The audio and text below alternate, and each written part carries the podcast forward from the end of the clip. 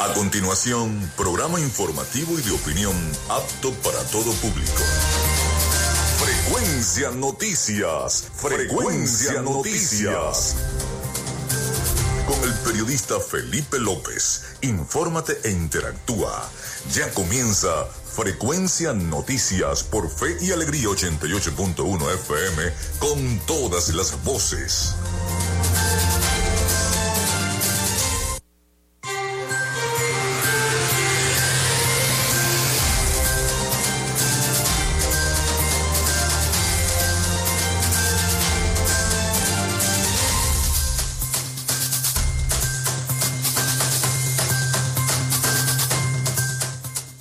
Muy buenos días, ¿cómo están? ¿Cómo se sienten? Bienvenidos a Frecuencia Noticias a través de 88.1 FM, Fe y Alegría, con todas las voces. Ya estamos conectados con la información a través de nuestras señales. saluda Felipe López, certificado de locución 28108, mi Colegio Nacional de Periodistas, el 10571. En la producción y community manager de nuestro espacio, la licenciada Joanna Barbosa. CNP 16911. En la dirección y producción general de Radio Fe y Alegría, la licenciada Iranía Costa. En los servicios informativos, la licenciada Graciela Portillo. Nuestras redes sociales, arroba frecuencia noticias en Instagram y arroba frecuencia noti en Twitter. Mi cuenta personal, arroba Felipe López TV. Llegamos también por las diferentes plataformas de streaming, el portal www.radiofeyalegrianoticias.com y también pueden descargar la aplicación de la estación para sus teléfonos móviles o tablets. Este espacio se emite en diferido como podcast en las plataformas iBox, Anchor, Spotify, Google Podcast, Tuning y Amazon Music Podcast. Y también recordarles que Frecuencia Noticias es una presentación de la Panadería y Charcutería San José.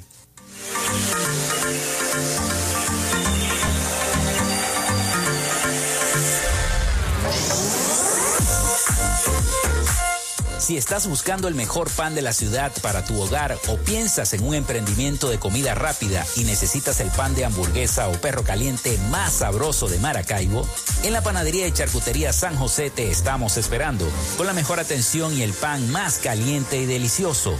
Tenemos para ti el pan francés, dulce, campesino, andino, el pan relleno de guayaba, las lambadas y las sabrosas quesadillas. También tenemos pastelería Estamos ubicados en el sector panamericano, avenida 83 con calle 69, finalizando la tercera etapa de la urbanización La Victoria.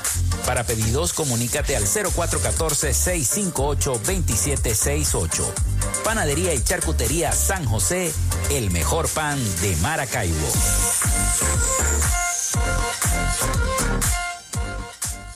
Y también lo hacemos en una presentación de la gente de Oasis Car Wash Multiservicios. Mantén tu carro limpio y pulido. Solo en Oasis Car Wash Multiservicios tenemos profesionales trabajando para ti en lavado de chasis, lavado de motor, engrase por punto, gamuza normal, gamuza especial más encerada y porcelana, tapicería, ducha grafitada y fórmula marina. ¿Qué esperas? Arranca a visitarlos en la avenida 5 principal de San Francisco, al lado de Pollos Arturos, diagonal a la estación de servicio El Bebedero. Te atendemos de lunes a jueves de 8 a.m. a 4 p.m. y viernes y sábados hasta las 6 de la tarde. Reserva tu cita al 0414-169-8422. En Oasis Car Wash, tu vehículo queda como nuevo.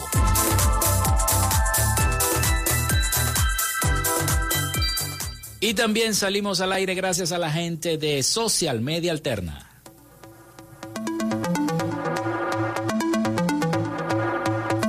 Gracias a la gente de Social Media Alterna hacemos posible la interacción tecnológica en redes. Si estás buscando quien te brinde asesoría o lleve las redes sociales de tu empresa o negocio, es momento de hacer el contacto con Social Media Alterna.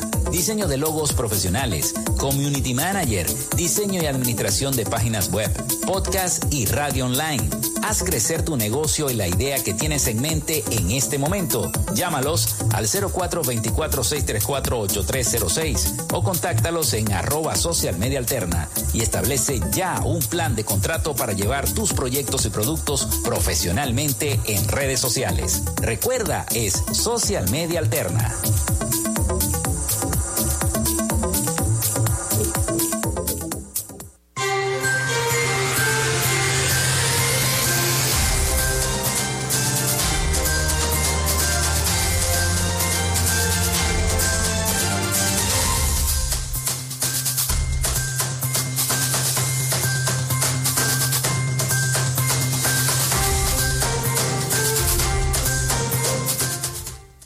Son las 11 y 8 minutos de la mañana acá en Frecuencia Noticias. Bueno, ahora sí, ahora sí, hoy es 19 de abril, día de fiesta nacional.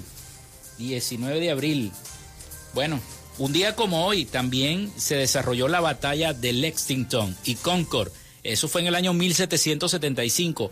Fueron los primeros enfrentamientos de guerra de independencia en los Estados Unidos, iniciada en Massachusetts, en los pueblos de Lexington y Concord, Lincoln, Arlington y Cambridge, entre el Reino de Gran Bretaña y las 13 colonias en el contexto de la Norteamérica británica. Fue una victoria colonial que inicia la independencia de Estados Unidos declarada el 4 de julio de 1776 y reconocida por el Reino de Gran Bretaña el 3 de septiembre de 1783 con la firma del Tratado de París. Se inicia también el proceso de independencia de Venezuela del Reino de España en 1810, un día como hoy, 19 de abril. Tras la renuncia de Vicente Emparan como capitán general de Venezuela, se forma la Junta Suprema de Caracas y se firma el acta del 19 de abril de 1810, actuando en nombre de Fernando séptimo rey depuesto de España y en desobediencia a José Bonaparte, nuevo rey de España nombrado por su hermano Napoleón Bonaparte. Eso fue el 19 de abril de 1810, esa firma del acta de nuestra independencia que selló esa independencia venezolana.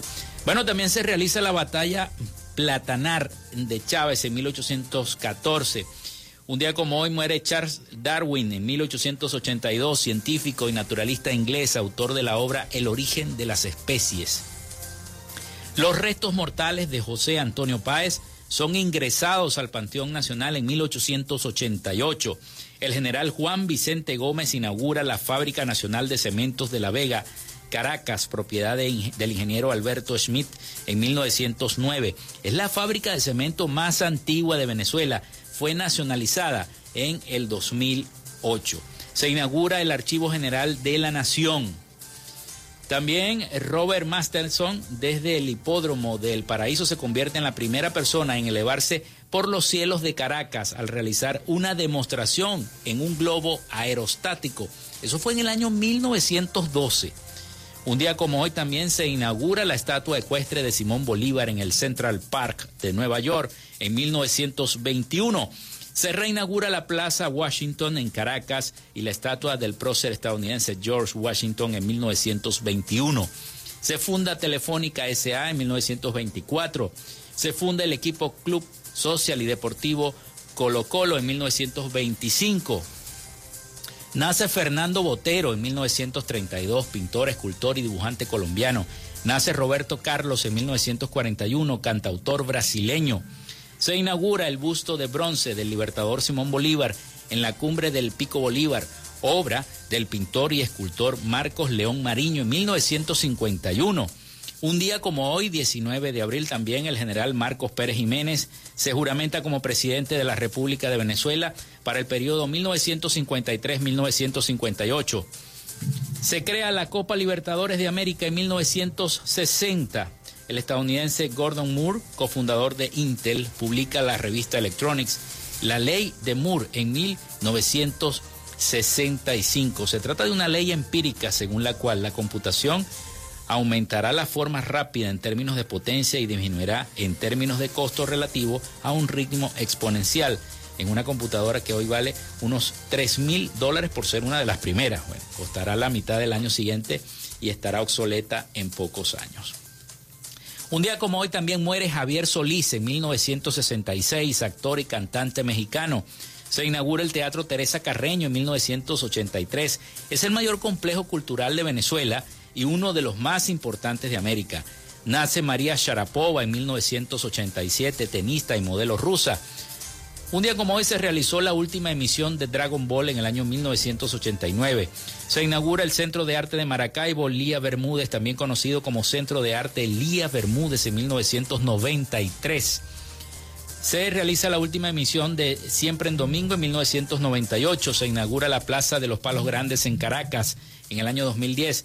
El helicóptero robótico Ingenui, eh, que forma parte de la misión Mars 2020 de la NASA, realiza con éxito el primer vuelo de helicóptero de la historia sobre, sobre el planeta Marte. Eso fue, en el año, eso fue el año pasado, en el, un 19 de abril del 2021. Hoy es Día de la Municipalidad y Día del Aborigen Americano. 19 de abril.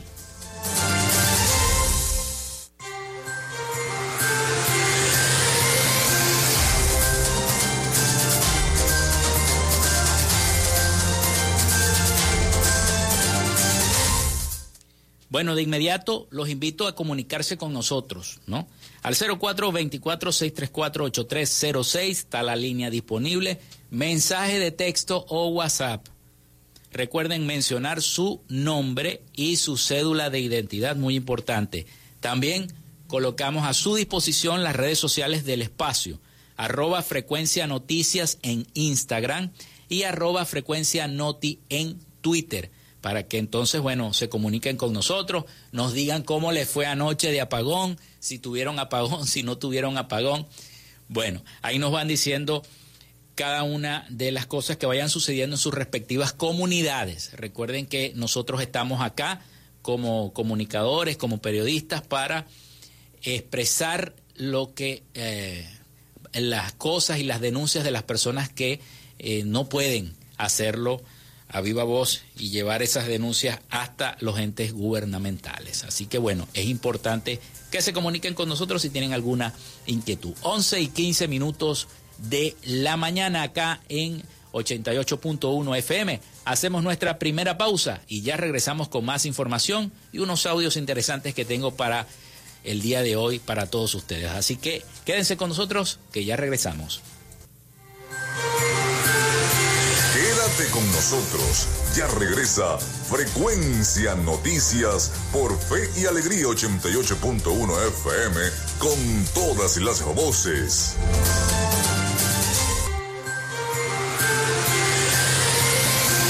Escuchas Frecuencia Noticias por Fe y Alegría 88.1 FM con todas las voces.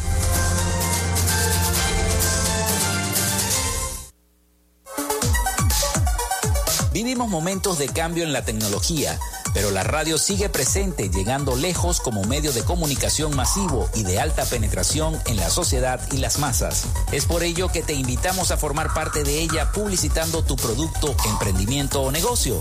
Enlaza tus redes sociales con el medio radiofónico y verás los resultados de una inversión efectiva.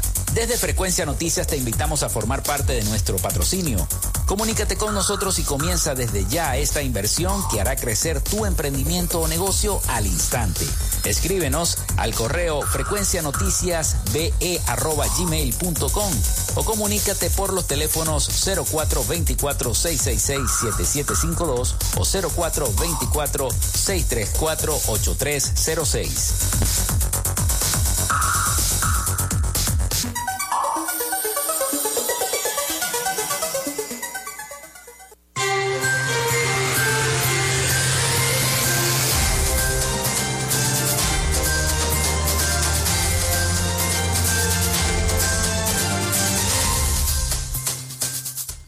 Las 11 y 19 minutos de la mañana, acá en Frecuencia Noticias a través de 88.1 FM, Radio Fe y Alegría.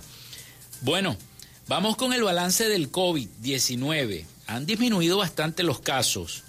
Desde el día de ayer fueron 8 y son solamente 7. Un total de 7 nuevos casos de COVID, todos de origen comunitario, fueron detectados en las últimas 24 horas, elevando a 500 22.049 el total acumulado según las cifras oficiales. Así lo dio a conocer este lunes Freddy Ñáñez durante el balance diario que ofrece la Comisión Presidencial para el Control y la Prevención de la COVID-19 a través de su cuenta de la red social Twitter. Informó que los casos comunitarios de la jornada se detectaron en cuatro estados, tres en Barinas y eh, Anzoátegui 2, Miranda 1 y Bolívar 1. Por otra parte, se registró una persona fallecida por esta enfermedad, incrementando a 5.702 el total de decesos hasta la fecha. Uno de Aragua, un hombre de 65 años de edad. En la semana 110 y día 764 de la pandemia en nuestro país, estas son sus estadísticas generales. Total de contagios 522.049. Pacientes recuperados, 514.911, un 99%. Casos activos actuales, 1.436. Total de fallecidos, 5.702 fallecidos hasta la fecha. 11 y 21 minutos de la mañana acá en Frecuencia Noticias. Bueno, los jubilados y pensionados han anunciado manifestaciones. Una gran manifestación que ya lo habíamos hablado la semana pasada con Carlos Petit, que se va a llevar a cabo acá en la entidad el día primero de mayo, Día del Trabajador, dicho por demás. Bueno, representantes de pensionados y jubilados de Venezuela, uno de los sectores más vulnerables del país, denuncian las precarias condiciones en las que viven y exigen asistencia de todo el poder ejecutivo. Vamos a escuchar el siguiente informe de nuestros aliados informativos, La Voz de América.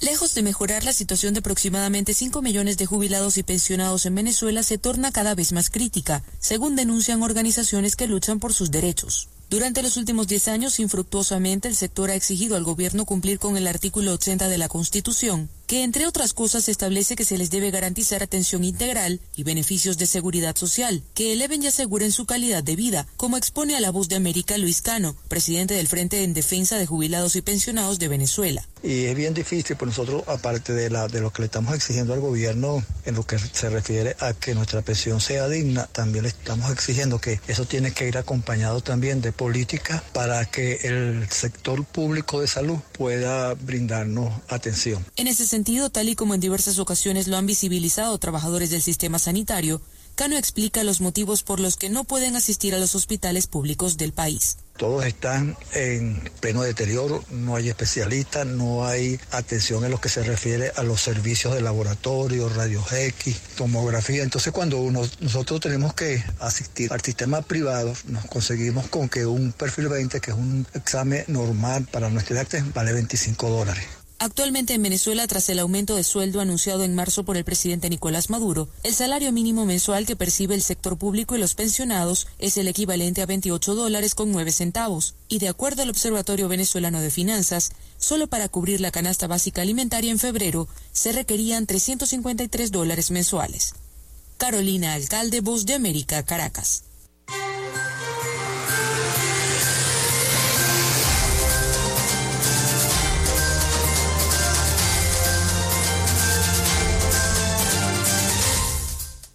11 y 23 minutos de la mañana acá en Frecuencia Noticias. Bueno, y escuchamos ese informe. Precisamente este, se van a desarrollar una serie de protestas a nivel nacional por parte de los pensionados y jubilados. tengo entendido que en Caracas se va a realizar una el día 26 de abril y posteriormente acá en la entidad se va a realizar otra el primero de mayo. Bueno, más de 16 mil temporadistas se movilizaron a través del terminal de Maracaibo durante esta Semana Santa 2022. Con esta cifra se registraron o se registró un incremento de más del 50% de la movilización de viajeros en comparación con la pasada festividad de carnaval. Así lo dio a conocer el director de ese organismo adscrito a la alcaldía de Maracaibo, Elionet Gando, quien manifestó que un total de 16.997 pasajeros se movilizaron desde Maracaibo en el asueto que culminó con total éxito este domingo de resurrección. Importante. Desde que se inició la temporada de Semana Santa 2022 hemos contabilizado un promedio de 3.200 pasajeros que se han movilizado diariamente desde nuestro terminal, mientras que en el carnaval la media más alta fue de 2.000 precisó el director del terminal de Maracaibo. Señaló haber cumplido con las proyecciones establecidas, ya que para la fecha fueron habilitadas al menos 560 unidades de transporte entre expresos, microbuses y carros por puesto, con el fin de poder trasladar a todos los viajeros hasta su destino. Hemos observado que la afluencia de pasajeros durante estos últimos seis días ha sido mayor, sin embargo, ya estamos preparados con más de 500 unidades, aseguró.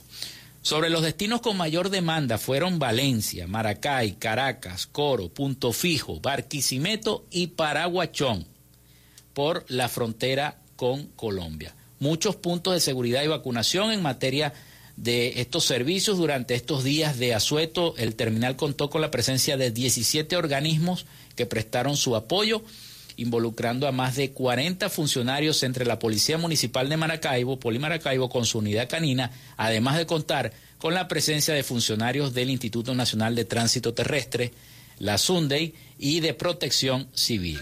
La alcaldía de Maracaibo, a través de la Dirección de Salud, realizó una jornada especial de atención en donde puso a disposición de los temporadistas el punto de vacunación contra el COVID-19 y la fiebre amarilla desde las 8 a.m. hasta las 5 p.m. desde el pasado jueves santo hasta el sábado santo, permitiendo que los viajeros accedieran a la vacuna sin mayor contratiempo. Por otra parte, explicaba el director del terminal que reconoció la presencia de organismos que formaron parte de la ONU en el transcurso de la temporada.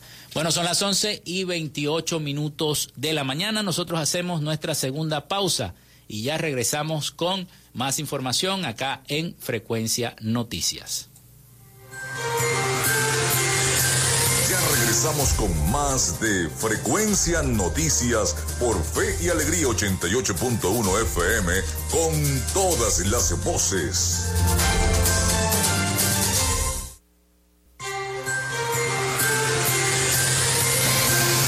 Escuchas Frecuencia Noticias por Fe y Alegría 88.1 FM con todas las voces.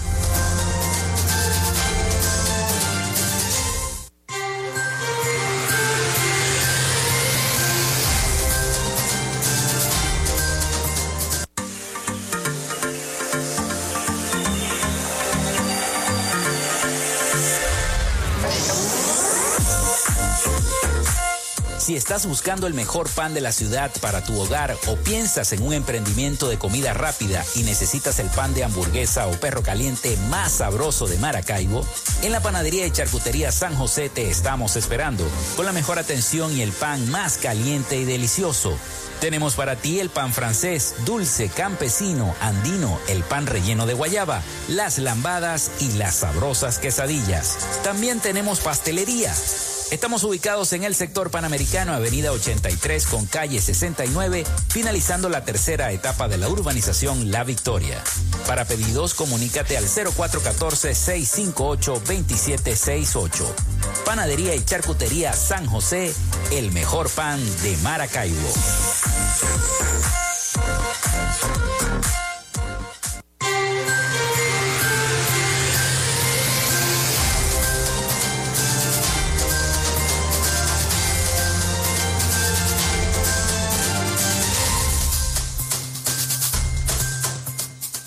Son las 11 y 33 minutos de la mañana acá en Frecuencia Noticias. Seguimos con más información para todos ustedes. Habitantes del municipio La Guajira, en nuestro estado Zulia, denuncian que cada día el servicio eléctrico está en peores condiciones. Tanto que en Semana Santa, más de 50 bajones eléctricos se registraron en esa zona. Además, contaron que en los días de la Semana Mayor la población de La Guajira no prendió los bombillos de sus casas ni conectaron sus electrodomésticos. Aseguran que la situación es desgastante y que no son tomados en cuenta por los gobernantes. El representante de Corpoelec en la entidad, Ángel Romero, expresó precisamente a nuestra radio Fe y Alegría que en las guayas y los postes del sistema eléctrico no sirven. La contaminación de este sistema nos ha fregado bastante, así lo dijo. Hay que hacer un lavado de todo el pueblo de Paraguaypoa, la principal carretera troncal del Caribe, hasta Guarero.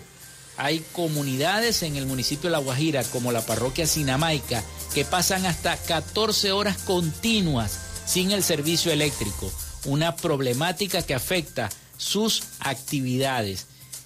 Eh, eh, el lunes, el lunes, eh, el día de ayer, en algunas escuelas del municipio, los docentes y estudiantes improvisaron las clases en la parte externa de los planteles debido a la fuerte ola de calor que estamos atravesando y a la imposibilidad de utilizar los ventiladores porque no hay servicio eléctrico.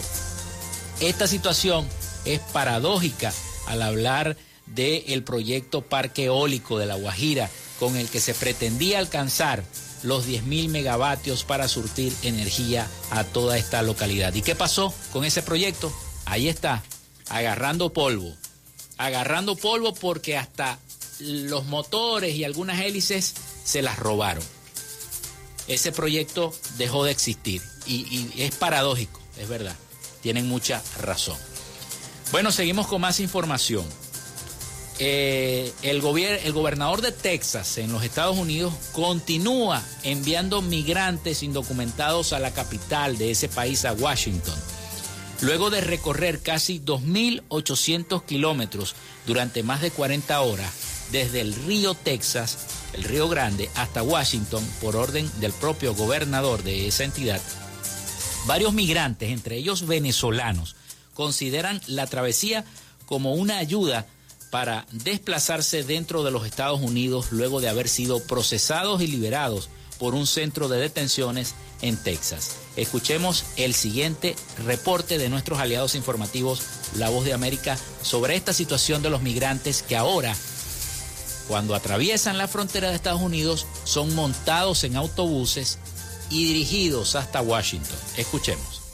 Luego de recorrer casi 2.800 kilómetros durante más de 40 horas desde el río Texas hasta Washington por orden del gobernador Greg Abbott, estos migrantes consideran la travesía como una ayuda para desplazarse dentro de Estados Unidos luego de haber sido procesados y liberados por un centro de detención en Texas. Y ahí nos dijeron que nos podía prestar la ayuda hasta acá.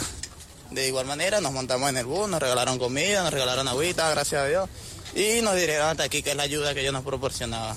Realmente si mi destino es Nueva York y me queda más cerca Washington, que voy a estar en Texas. Que no se separen. Hasta el lunes en la mañana han arribado a la capital estadounidense alrededor de 108 migrantes, en su mayoría provenientes de Venezuela, Colombia, Cuba y Nicaragua. Manifestaron haber subido al bus voluntariamente y aceptar ser monitoreados para garantizar su llegada a Washington. Ese brazalete era para rastrearnos, de manera de que cada vez que el bus hiciera una parada, o sea, no nos perdiéramos ninguno y nos lo quitaron al momento de llegar acá antes de bajarnos del bus. Hasta el momento, organizaciones comunitarias y religiosas en Washington reciben a los migrantes para ayudarles a navegar sus procesos legales y cómo llegar a su destino final. Para que califique si tiene la habilidad de poder pelear un caso de asilo o de cualquier otro, otro remedio que tengan migratorio, pero también van a ser eh, necesidades de vivienda, necesidades de empleo, verdad, de salud, para asegurar que se empiecen a integrar a la comunidad. Aunque hasta ahora el Departamento de Seguridad Nacional no se ha pronunciado sobre este proceso, según el gobernador Abbott, más de 1.6 millones de migrantes han llegado a la frontera sin documentación durante los últimos 15 meses, por lo que tiene dispuesto a 900 buses para enviarlos hasta la capital. Cash, Voz de América, Washington.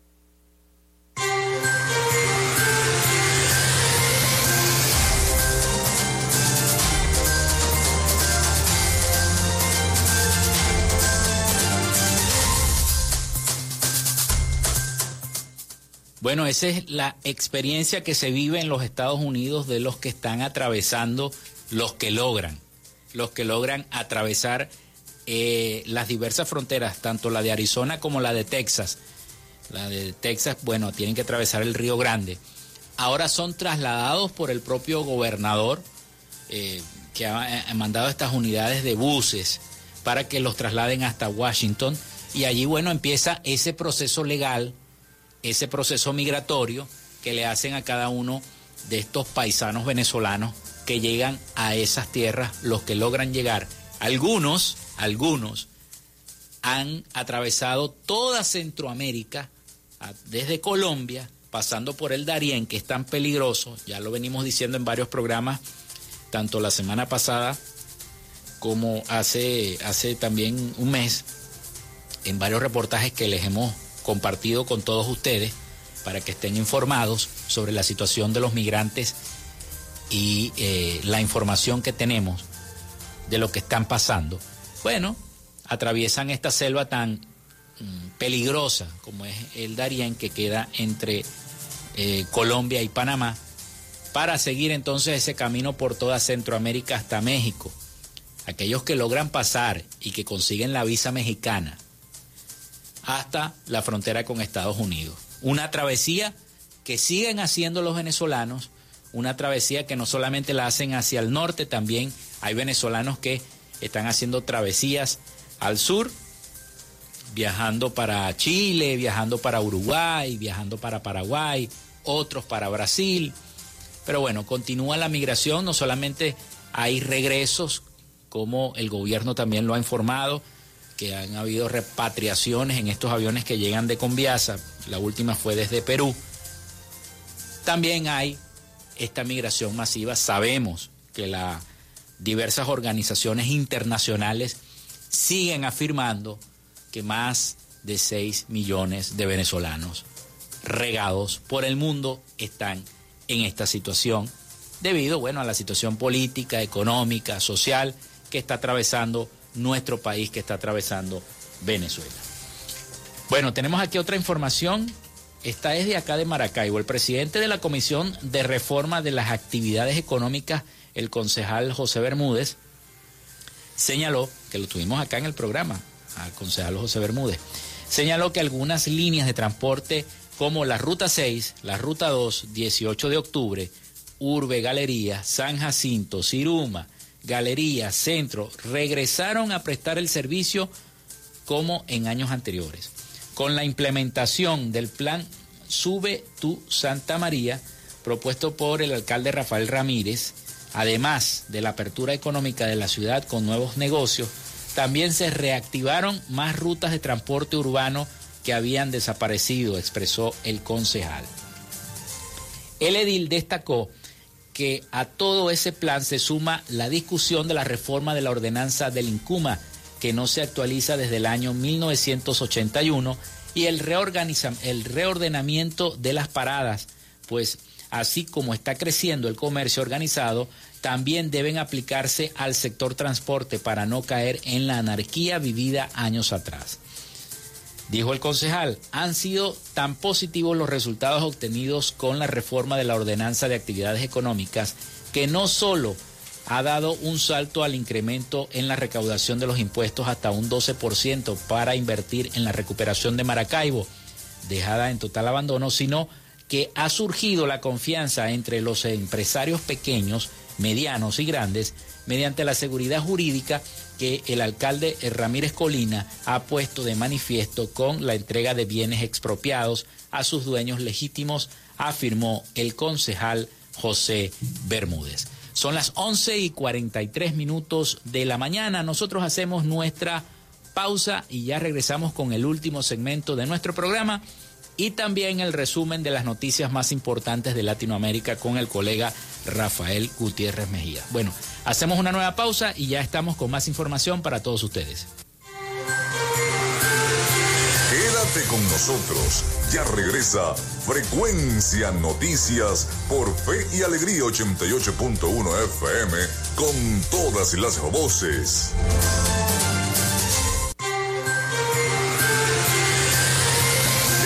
Sintonía de Frecuencia Noticias por Fe y Alegría 88.1 FM con todas las voces.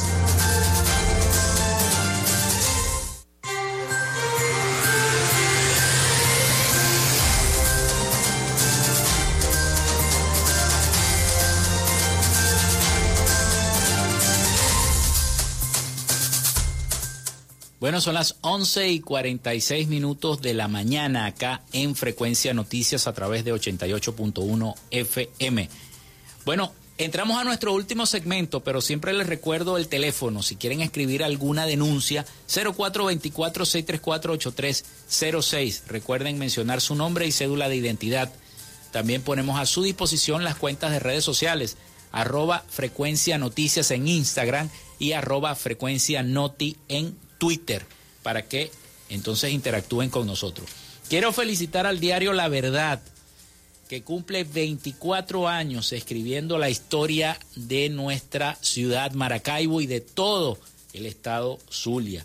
Fue un 19 de abril de 1998 en la avenida 13 del sector Veritas cuando se hizo eh, el rugir de esta estrenada rotativa del diario La Verdad, el mismo sonido que durante 20 años anunció la salida de un nuevo tiraje de noticias frescas, el diario La Verdad, donde yo tuve la oportunidad de elaborar y pasaron muchos colegas periodistas, muchos colegas periodistas, columnistas que pasaron por esta, este diario la, la Verdad. La Verdad, felicitaciones, cumple 24 años y aunque ya no hay papel en el Zulia, porque acá en el Zulia perdimos todos los diarios tangibles en el papel, está de manera digital en su página web eh, y allí pueden entonces seguir trabajando y luchando por llevar toda la información a Maracaibo y a todo el estado Zulia.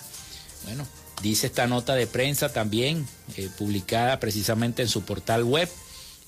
En el diario La Verdad celebramos 24 años hoy, pero también festejamos la vida, el renacer y el florecimiento luego del letargo llamado pandemia. Además podemos decir que ahora la región ve de cerca la luz de un nuevo amanecer después de un periodo de oscuridad y opresión. Hoy honramos la libertad, la diversidad de criterios y opiniones, el derecho a equivocarse y a rectificar y el privilegio de hacer y permanecer en esta ciudad que es ejemplo de trabajo y esfuerzo, pero también de creatividad, empeño y alegría. Bueno, felicitaciones nuevamente al diario La Verdad por arribar a sus 24 años, que ya no está en papel, pero lo tenemos de manera digital. Bueno, nos vamos a Miami, ahora con el resumen de las noticias más importantes de Latinoamérica con nuestro colega periodista Rafael Gutiérrez Mejías. Adelante, Rafael, con ese resumen. Noticias de Latinoamérica. La Organización de Derechos Humanos Presiones Defenders denuncia en un informe ante las Naciones Unidas la separación forzosa de sus padres de más de 5.000 niños en la isla de Cuba. El informe difundido el día lunes va dirigido al Comité de los Derechos Humanos del Niño en la ONU y advierte además de casos de prisión política y de conciencia para menores de edad. Prisiones Defenders y otras organizaciones han denunciado ante las Naciones Unidas y la Corte Penal Internacional la situación de algunos profesionales cubanos, como los médicos que participan en misiones en el exterior. Según Prisoners Defenders, estos profesionales pueden llegar a sufrir sanciones como la prohibición de volver a Cuba durante ocho años si abandonan la misión antes de concluirla o si no regresan a la isla al término de su misión. La separación forzosa se produce al ser los padres repudiados por Cuba, no dejándoles volver a entrar en la isla por ley. El informe incluye también los casos de 22 menores con prisión política o condenas de conciencia, además de otras 14 que enumeran por falta de tiempo para documentarlos en profundidad, todos ellos con entre 13 y 17 años de edad tras ser procesados a raíz de las protestas contra la dictadura cubana en julio del año pasado. La Cámara de Diputados de Chile rechazó en el día de ayer un proyecto de ley que planteaba permitir un nuevo retiro universal de un 10% de las cuentas individuales de pensiones, iniciativa que generó gran polémica por la aguda inflación que atraviesa el país. Con 70 votos a favor de 93 necesarios, 70 en contra y 12 abstenciones, el Pleno desechó la idea de seguir discutiendo una propuesta que se planteó como una vía para ayudar a las medallas economías familiares tras la pandemia y que el gobierno había rechazado frontalmente. También se rechazó por 61 votos a favor de 78 necesarios, 83 en contra y una abstención, un proyecto alternativo del Ejecutivo que proponía un retiro del 10% de los ahorros acotado y solo bajo tres condiciones para el pago de deudas de pensiones alimenticias o primera vivienda. El régimen de Nicaragua a través del Ministerio de Gobernación ordenó el cierre de otras 25 organizaciones no gubernamentales, incluida la Fundación Luisa Mercado, que dirige el escritor nicaragüense exiliado en España Sergio Ramírez Mercado, informó en el día de ayer el Poder Legislativo. El régimen de Daniel Ortega también ordenó el cierre de la Asociación para el Desarrollo de Solentiname, fundada en el año 1982 por el fallecido poeta nicaragüense Ernesto Cardenal. Ramírez fue el vicepresidente de Nicaragua durante el primer régimen sandinista en el año 1979 hasta 1990, que también encabezó el actual mandatario de quien se distanció en el año 1995 cuando fundó el movimiento renovador sandinista, una escisión del Frente Sandinista de Liberación Nacional. El Instituto Fraser publicó los resultados de las encuestas anuales de empresas mineras y de explotación del año 2021 y del índice de atracción de inversión, que se construye al evaluar la atracción de inversiones mediante la combinación del índice de potencial mineral de mejores prácticas, que clasifica las regiones en función a su atractivo geológico, y el índice de percepción política, un índice compuesto que mide los efectos de la política gubernamental sobre las actitudes hacia la inversión en explotación. Ecuador fue el único país latinoamericano que mejoró su puntaje en el índice y escaló casi 15 puntos en el ranking. El nuevo estudio de Fraser calificó a 84 jurisdicciones mineras en el mundo. Ecuador incrementó su puntaje alrededor de un 26% en comparación con el año 2020. Hasta acá nuestro recorrido por Latinoamérica. Soy Rafael Gutiérrez. Noticias de Latinoamérica.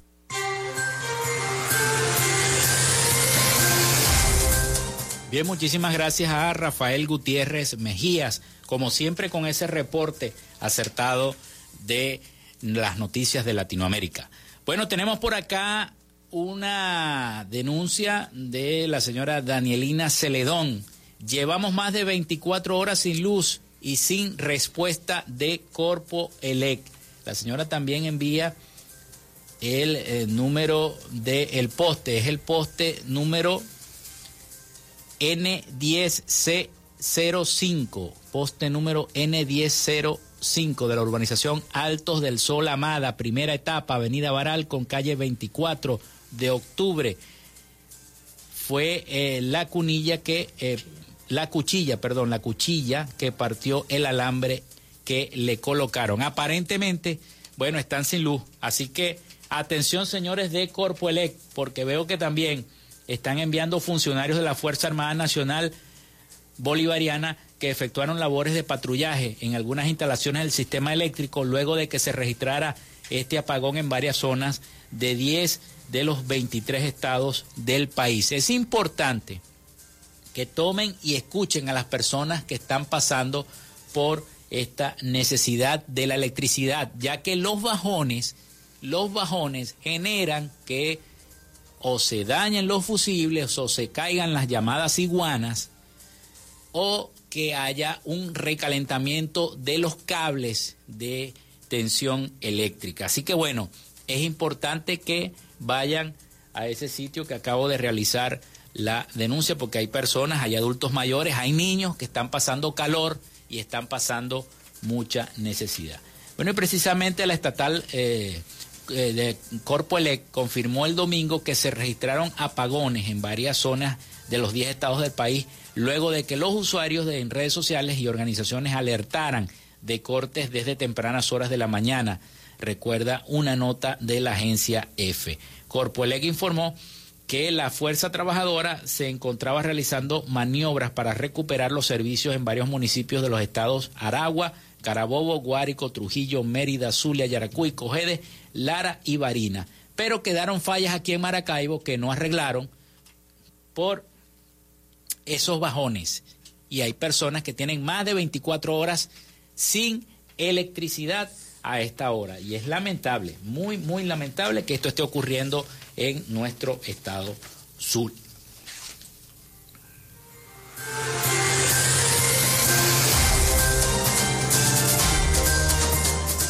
Bueno, son las 11 y 57 minutos de la mañana. Nosotros nos vamos.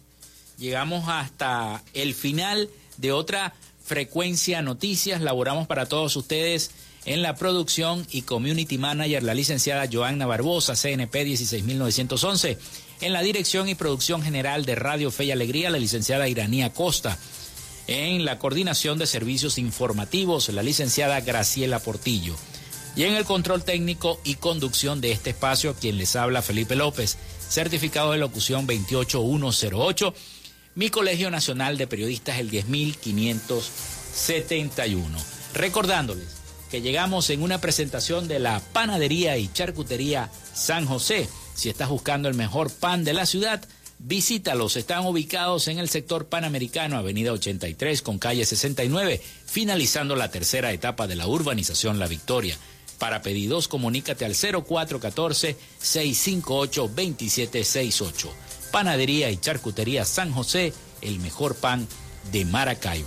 También lo hicimos en una presentación de la gente de Oasis Car Wash Multiservicios. Y también a nombre de Social Media Alterna. Haz crecer tu negocio y la idea que tienes en mente en este momento, llámalos al 0424-634-8306 o contáctalos en Instagram en arroba social y establece ya un plan de contrato para llevar tus proyectos y productos profesionalmente en redes sociales. Recuerda, es social media alterna. Bueno, entonces nosotros les deseamos un feliz día y que tengan todos un buen provecho.